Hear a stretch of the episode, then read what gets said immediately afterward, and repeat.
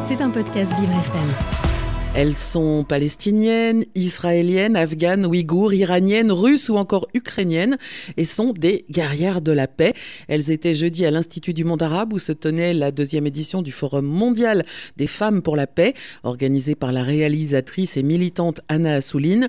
Tout au long de cette soirée placée sous le signe de la sororité, elles ont uni leurs voix pour lutter ensemble contre toute forme d'ostracisme.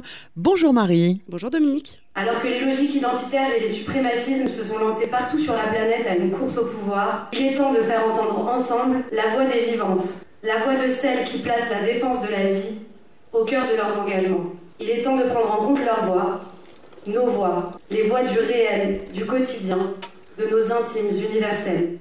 Relayé partout où nous sommes, le slogan Femme, vie, liberté, ce sont les mots d'Anna Assouline, réalisatrice militante, qui préside avec Fatima Bousso le Forum des femmes pour la paix. En mars 2022, elle crée le mouvement des guerrières de la paix autour de femmes musulmanes et juives rassemblées en réaction aux fortes tensions intercommunautaires liées aux répercussions du conflit israélo-palestinien. Parmi ces femmes, Leila Al-Sheikh et Roby Damlin, deux femmes endeuillées, deux mères endeuillées, qui ont fait le choix de s'allier pour lutter contre la guerre qui a tué leur fils en créant le Forum israélo-palestinien des familles endeuillées. Mais il y a aussi Charla Shafik, sociologue, écrivaine, exilée israélienne militante pour les droits humains et la liberté des femmes en Iran. Le mouvement de soulèvement populaire que connaît le pays est inédit et démontre que la liberté, l'égalité et la solidarité ne sont pas uniquement des valeurs occidentales, elles sont universelles. Sans la libération des femmes, la libération de l'humain ne sera pas possible. Aujourd'hui, plus que jamais, ce soulèvement Femmes, Vie, Liberté nous interpelle par rapport à ce retour des idéologies identitaires qui peuvent, l'islamisme est devant de la scène, mais derrière, il y a aussi tous les mouvements extrémistes religieux de toutes les religions, et aussi l'extrême droite, tous les mouvements fascisants et tous les mouvements racistes. Donc c'est une cause qui est multidimensionnelle, et donc si on prend la cause des femmes, c'est comme un fil conducteur qui renvoie à multiples mouvements possibles et imaginaires, pour lequel il faudrait qu'on puisse être dans cette universalité de valeurs, pour avoir un monde en paix.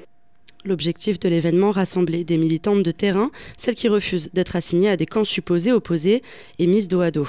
Ensemble, elles unissent leurs voix pour lutter contre toute forme de haine et d'ostracisme à l'heure où l'entre-soi conforte la solitude.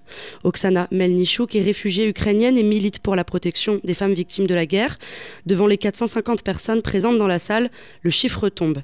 Depuis le 24 février 2022, début de la guerre en Ukraine, 20 000 enfants ont été interrogés, détenus et déportés de force par les autorités russes vers la Russie. Son message est clair.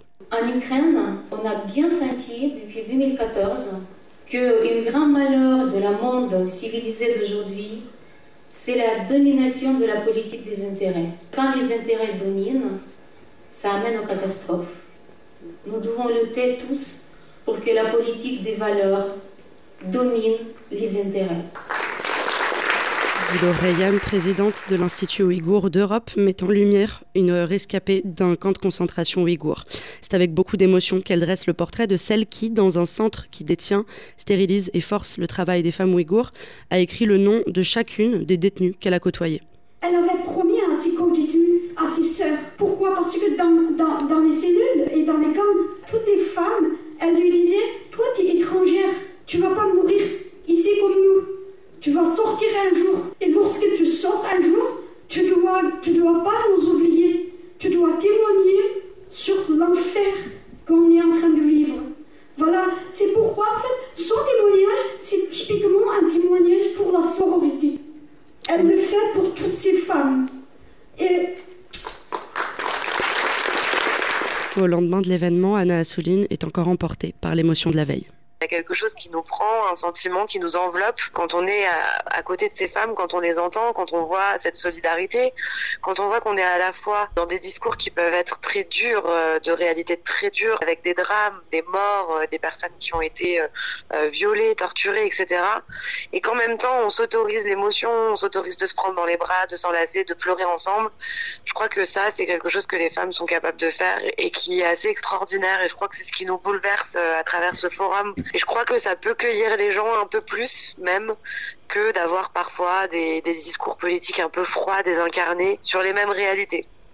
Créer une solidarité internationale des femmes, les visibiliser et porter leur voix, c'est l'objectif que s'était donné Anna Assouline, se faire entendre par les personnalités politiques et la prochaine étape pour avoir la possibilité, comme le dit Anna, de s'asseoir à la table où les décisions se prennent. L'organisatrice de l'événement l'affirme, leur parole fait du bien à notre monde. C'était un podcast Vivre FM. Si vous avez apprécié ce programme, n'hésitez pas à vous abonner.